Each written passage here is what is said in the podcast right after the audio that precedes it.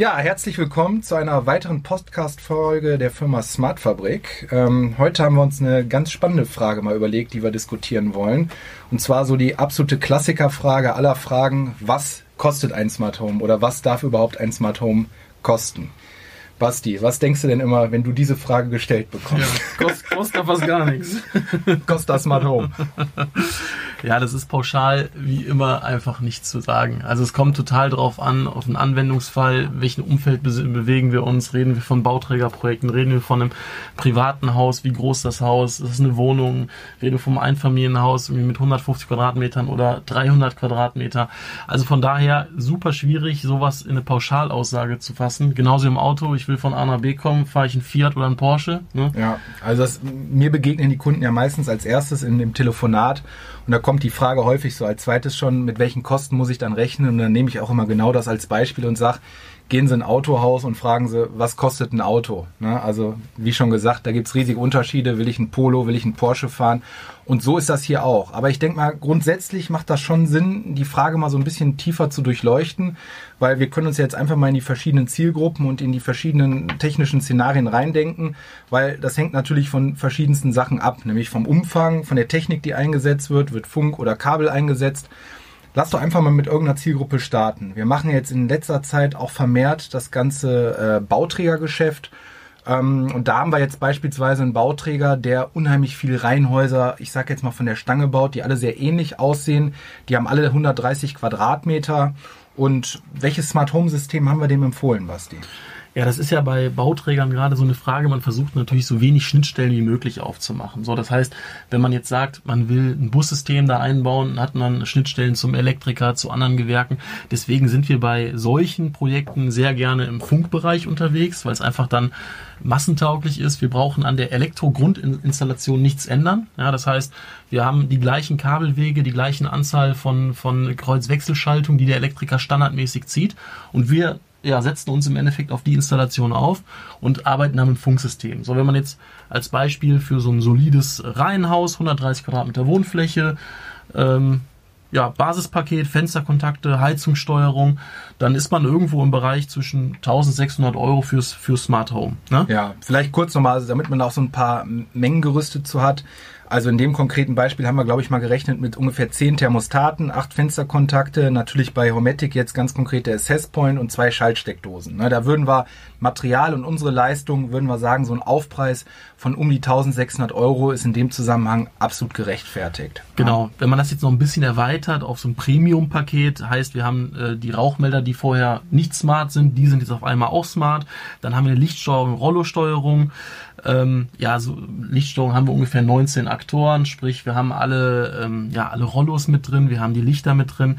Dann ist man bei circa 2500 Euro, genau. inklusive ein Access Point, also sprich das komplette Paket mit der ganzen Infrastruktur, die dazugehört. Ja, also da muss man wie gesagt dazu sagen, das sind jetzt die Hardwarekosten und auch die Kosten für unsere Dienstleistung in dem Zusammenhang. Das ist das Anlernen, das ist natürlich das Programmieren, das sind die Raumpläne. Aber das ist ungefähr so ein Preis, das ist natürlich, kann man nicht vergleichen mit einem Einfamilienhaus, wo der Endkunde nachher ein Bussystem oder sowas haben möchte. Genau, da aber, kommen wir gleich nochmal. Genau, da ne? kommen wir nachher nochmal konkreter zu. Aber das ist, sage ich jetzt mal, so ein, so ein absolut unterster Basispreis, den man für eine solide Funklösung schon ja. irgendwie kalkulieren sollte. Ne? Gut, jetzt haben wir das Thema Smart Home separat betrachtet. Ähm, die Frage, die wir auch sehr häufig gestellt bekommen, gerade wenn man ein bisschen preissensibler unterwegs ist, was kostet denn so eine normale Elektroinstallation dann? Ne? Weil die können wir ja quasi hier auch mit anpreisen, weil das Smart Home wird ja nur aufgesetzt auf die Elektroinstallation. Ja, was, was kostet eine Elektroinstallation in so einem 130 Quadratmeter Haus? Ja, also auch das ist natürlich super schwer pauschal zu beantworten. Hängt davon ab, habe ich jetzt pro Raum zwei Steckdosen oder zehn Steckdosen? Ist da Netzwerk mit drin? Ist da eine SAT-Anlage mit drin? Also so Ausstattungsmerkmal ein Stern, ne? Also RAL 1 beispielsweise. Okay. Ja, also da, was jetzt, das sind jetzt reine Erfahrungswerte, da würde ich mal behaupten, für so ein Reihenhaus, was wir so bisher erlebt haben, irgendwas zwischen 7.000 und 9.000 Euro ist an der Stelle realistisch für so ein Reihenhaus. Ne? Genau, da hat man dann aber auch schon paar Netzwerkdosen genau. dabei. Ne? Ja, da ist Netzwerk dabei, da ist SAT dabei, aber alles eine solide Ausstattungsstufe. Jetzt nicht High-End, sondern wirklich ganz solide Basis an der Stelle. Ne? Das heißt, wenn wir so 8.000, 9.000 Euro haben, plus jetzt nehmen wir mal das gehobene 2.500 Euro Paket dazu im Bereich Smart Home, dann hat man so zwischen 11.000 und 12.000 Euro schon ein ganz, ganz solides Smart Home System mit einer Funklösung in so einem Reihenhaus, wie gesagt, mit Homematic. Genau, bei dem Preis ist der Elektriker komplett fertig. Das heißt, der hat alles installiert, hat ähm, die ganzen Taster auch schon angebracht, sprich die Kunststoffabdeckungen sind auch schon mit dabei, also quasi ein komplett fertiges nutzungsfähiges Elektroinstallation plus Smart Home. Ne? Absolut, genau. Jetzt muss man an der Stelle auch nochmal betonen, grundsätzlich, weil jetzt viele sich sicherlich fragen, ähm, warum bei einem Neubau ein Funksystem einsetzen. Also es ist natürlich schon eigentlich unsere Meinung, dass man bei einem Neubau oder einer Kernsanierung, Stand heute jedenfalls, auf ein busbasiertes System setzen sollte. Genau. Man muss sich aber in die Lage eines Bauträgers versetzen. Das Ganze muss schnell fertig sein, das muss natürlich auch kosteneffizient geplant sein, das Ganze muss natürlich auch nachher vermarktet werden. Der Aufpreis, der muss sich auch irgendwo im Verkaufspreis widerspiegeln. Das heißt, das sind einfach so die Gründe, die da reinspielen, warum wir schon der Meinung sind, dass das gerade so im Bauträgergeschäft, in diesem Massengeschäft eine durchaus valide Möglichkeit ist. Klar, mittlerweile ist es ja auch so, da haben wir auch schon häufig drüber diskutiert. Funk, klar, hat seine Nachteile, aber einfach die Skalierbarkeit und vor allem die Geringhaltung der Schnittstellen. Ja, weil ja. wenn wir jetzt ein Bussystem planen, dann gibt es wieder einen Plan, das sind solche Planungskosten. Wir reden von Häusern, ich sag mal im Rhein-Mittelhaus, ich meine gerade hier im Rheinland, die kosten sowieso schon irgendwie 300.000 plus. Ne, wenn man dann noch immense Planungskosten für Busverlegung und sowas, dann ist auf einmal der Wohnraum ja, für den Zugewinn an Komfort viel, viel zu teuer. Von, Steht einfach nicht mehr im Verhältnis. Genau. Ja. Von daher ist das für uns eine super valide Lösung, äh, sowas zu machen. Ne? Absolut, ja. Wir würden jetzt mal so ein bisschen auch über die andere Zielgruppe sprechen, weil wir machen ja neben dem Bauträgergeschäft, haben wir natürlich gerade in der Smartfabrik auch viele Endkunden, die direkt auf uns zukommen, ähm, die dann jetzt nicht unbedingt auch immer ein Reihenhaus von einem Bauträger kaufen, sondern die dann auch schon mal sagen, hey, ich habe hier ein freistehendes Haus von 180 Quadratmetern, ich möchte wirklich in ein nachhaltiges System investieren, ich habe mich auch schon mal ein bisschen schlau gemacht im Internet, ich möchte auf jeden Fall ein Bussystem haben. Ähm, welches System würden wir denn an dieser Stelle empfehlen und mit welchen Kosten müsste man hier rechnen? Genau, also hier sind wir dann, wie du schon sagst, im Bussystem. Das heißt, wir würden bei solchen Bauten immer schauen, dass wir, dass wir es drahtgebunden machen.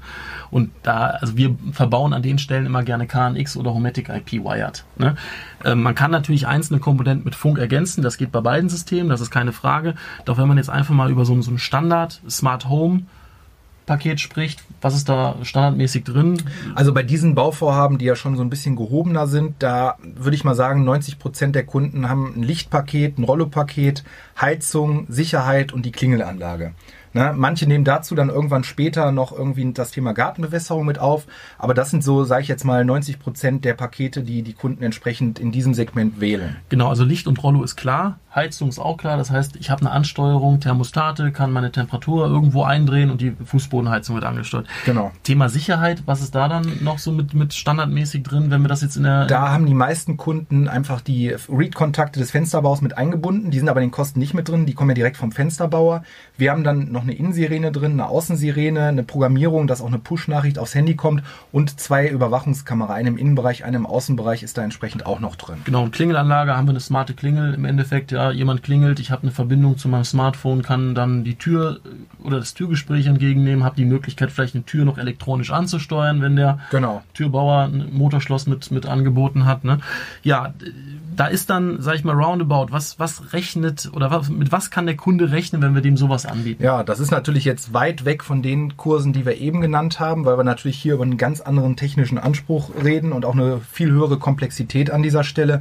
Ähm, also das ist jetzt, wie gesagt, ein absoluter Daumenwert, den ich auch unseren Kunden immer so kommuniziere. Aber ich sage, man muss da schon in der Größenordnung mindestens mit einem Aufpreis von unserer Seite von 25.000 bis 30.000 Euro rechnen für eine KNX-basierte Lösung. Genau, und da ist dann bei unserer Planung. Ne, das heißt, wir würden an der Stelle die, die komplette Elektroplanung machen, auch die Elektrobemusterung, dass wir mit dem Kunden genau. durchgehen wo Steckdosen sitzen, wo Schalter sitzen. Würden Empfehlungen abgeben, würden dann auch unseren Smart Fabrik Standard, den wir geschaffen haben, mit in das Haus implementieren. Ne, genau, wir, sofern gewünscht, ne, das genau. ist natürlich klar.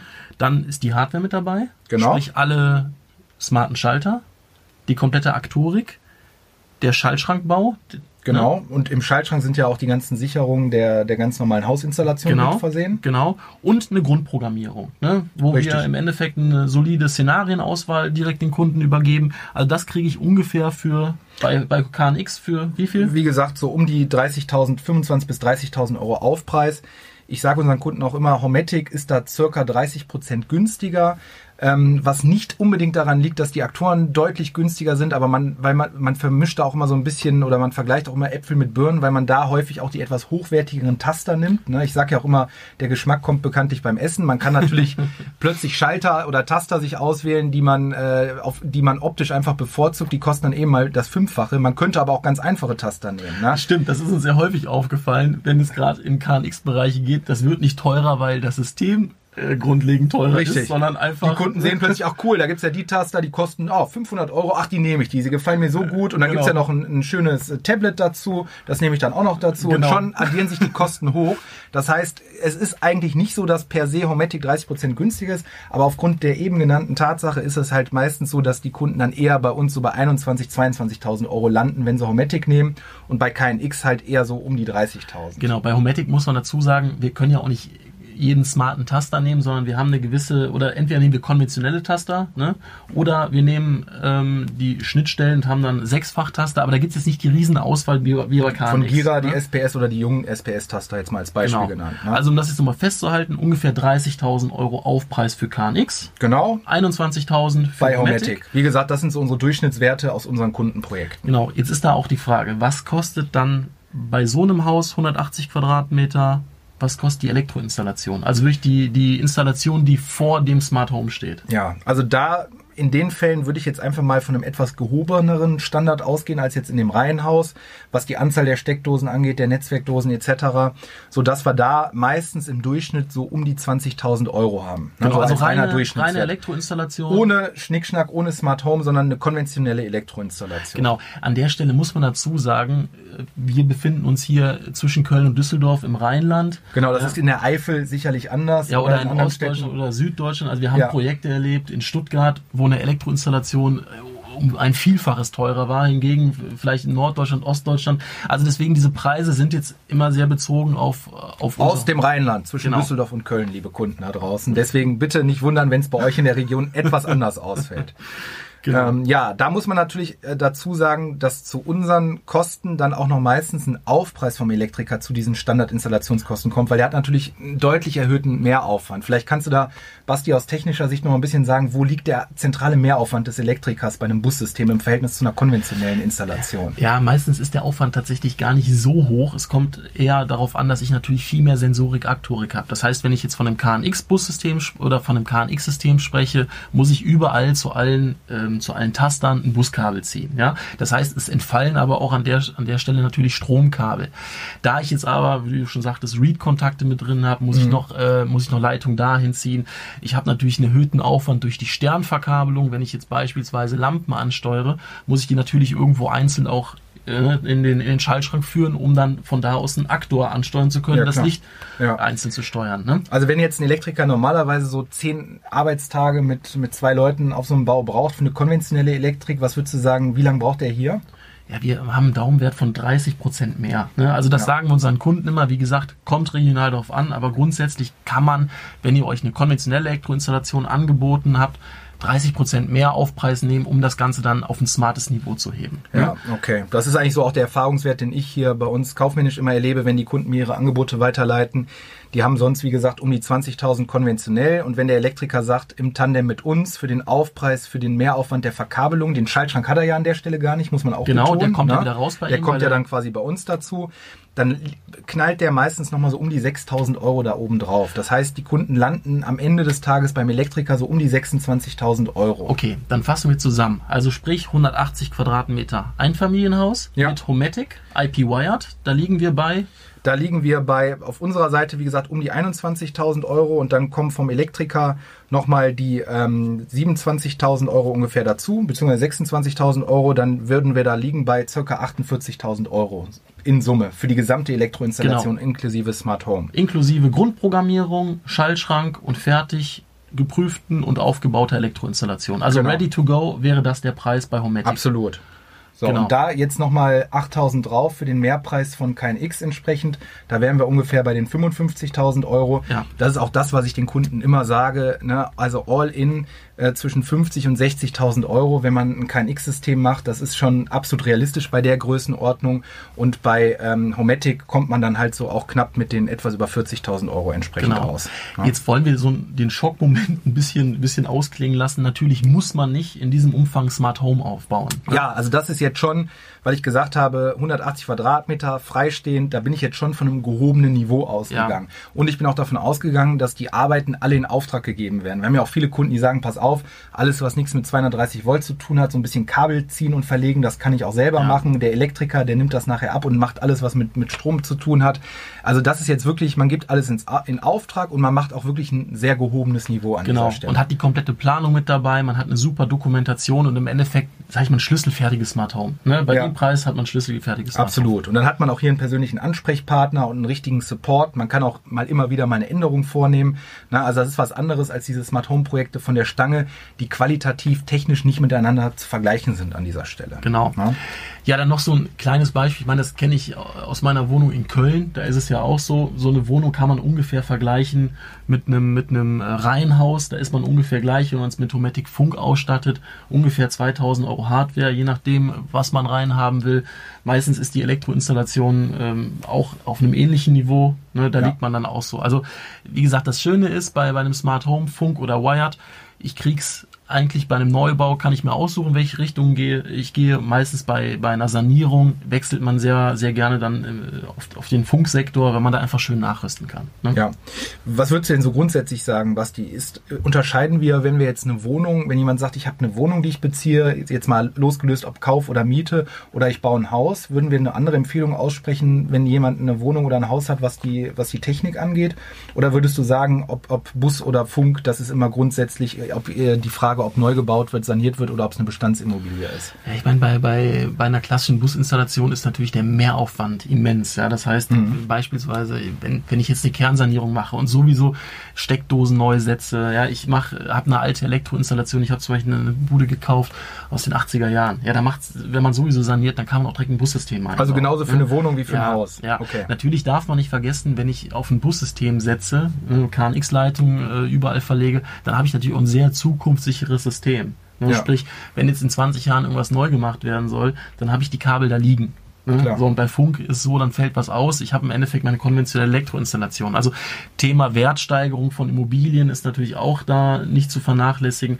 Aber grundsätzlich bei Wohnungen haben wir, wir haben fast alle Kunden, die, die Funk machen, oder? Also Ja, deswegen würde ich auch sagen, ne, also auch wenn unsere Empfehlung da grundsätzlich nicht heißt, mach per se bei einer Wohnung Funk, muss man schon sagen, dass die meisten Kunden, die eine Wohnung beziehen, dann eher auf Funk setzen als auf ein Bussystem. Ja, genau. Und vielleicht jetzt nochmal, also haben wir noch ein andere oder das im Grunde Das sind eigentlich so die, die meisten Zielgruppen in der Smartfabrik sind in der Tat halt Bauträger oder Leute mit etwas hochpreisigeren Immobilien in dem Zusammenhang. Wie gesagt, das freistehende Haus um die 180 Quadratmeter, das war schon ein klassisches Paradebeispiel. Von daher würde ich sagen, haben wir da ähm, die wesentlichen Punkte schon besprochen, was die Kosten angeht. Was ich jetzt noch ganz interessant fände, mal unseren Zuhörern so ein bisschen zu erzählen, sind die Preise, die wir tagtäglich denn so hören, wenn die, wenn mal woanders angefragt wird oder wenn es der Elektriker umgesetzt hat.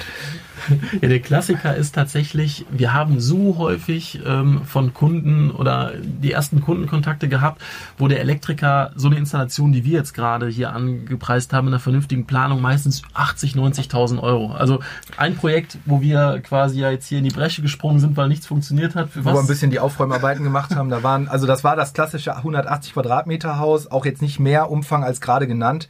Da lagen wir bei dem Elektriker für, bei über 80.000 Euro. Genau, und Ja. es hat nicht wirklich gut funktioniert. Es hat nicht wirklich gut funktioniert. Man muss natürlich wirklich fairerweise dazu sagen, wir machen Smart Home tagtäglich, ich will schon fast sagen am Fließband.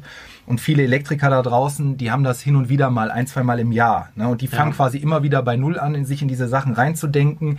Wir haben gewisse Standards, was die Planung angeht, was den Schaltschrankbau angeht. Wir haben sogar Standards, was Programmierszenarien angeht. Das heißt, bei uns geht ein ganz anderer Automatismus los. Genau. Na, deswegen, die Kunden stocken dann häufig auch schon mal, wenn ich sage, wir beschäftigen ausschließlich studierte Menschen im Sinne von Ingenieuren, Programmierern etc., dann hat man natürlich erstmal Angst, was den Stundenlohn angeht. Auf der anderen Seite ist das so, dass wir natürlich deutlich effizienter da unterwegs sind, sodass wir eigentlich sagen können, ne, dass wir natürlich vom, vom Fachpersonal da schon etwas besser aufgestellt sind und trotzdem schaffen, die Preise meistens zumindest zu unterbieten, weil wir da einfach äh, tagtäglich nicht mit zu tun haben und so mit eine gewisse Effizienz haben.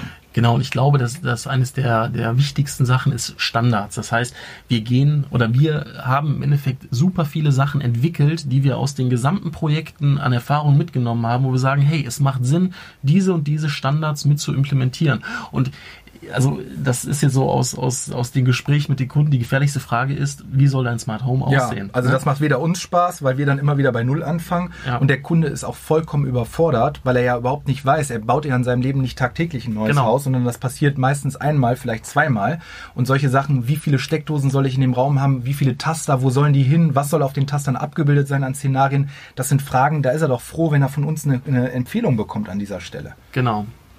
Und an der Stelle würde ich vielleicht noch einwerfen, wir reden natürlich an dieser Stelle immer über ein voll integriertes Smart Home. Ne? Also wir reden von einem Smart Home, wo alles in einer App zentral steuerbar ist, wo alles voll in einem System drin ist.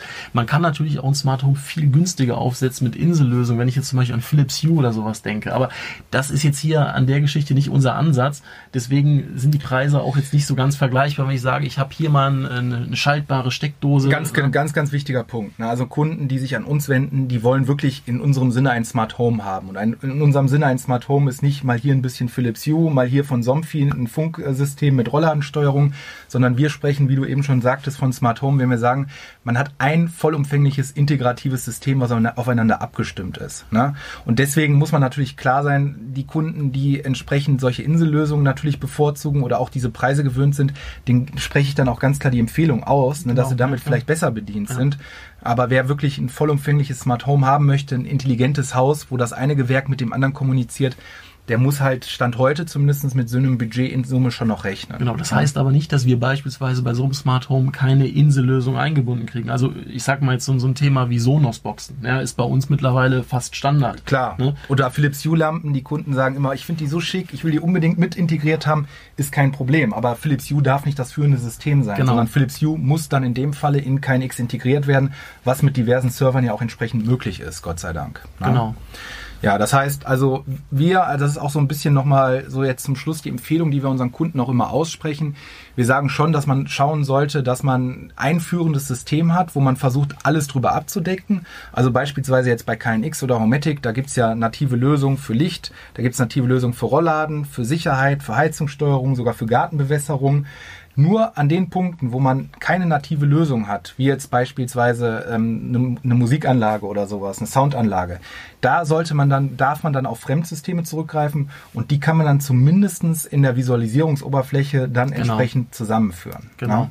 Vielleicht kannst du da auch noch mal kurz so zum Ende den, den Unterschied erklären. Das habe ich ja jetzt auch gelernt, dass in der KNX natürlich ein Teil in der ETS, in der Software selber programmiert wird, aber in der Visualisierungsoberfläche lässt sich ja auch noch einiges ändern und zusammenführen und auch programmiertechnisch sogar miteinander verbinden. Ne? Genau, also bei einer KNX-Installation ist immer so, wenn ich quasi eine Standardfunktion habe, brauche ich ja keinen Server, sondern eine mhm. KNX-Installation läuft an der Stelle einfach ohne Server. Ja, das heißt, wenn ich einen Taster drücke, passiert irgendwas.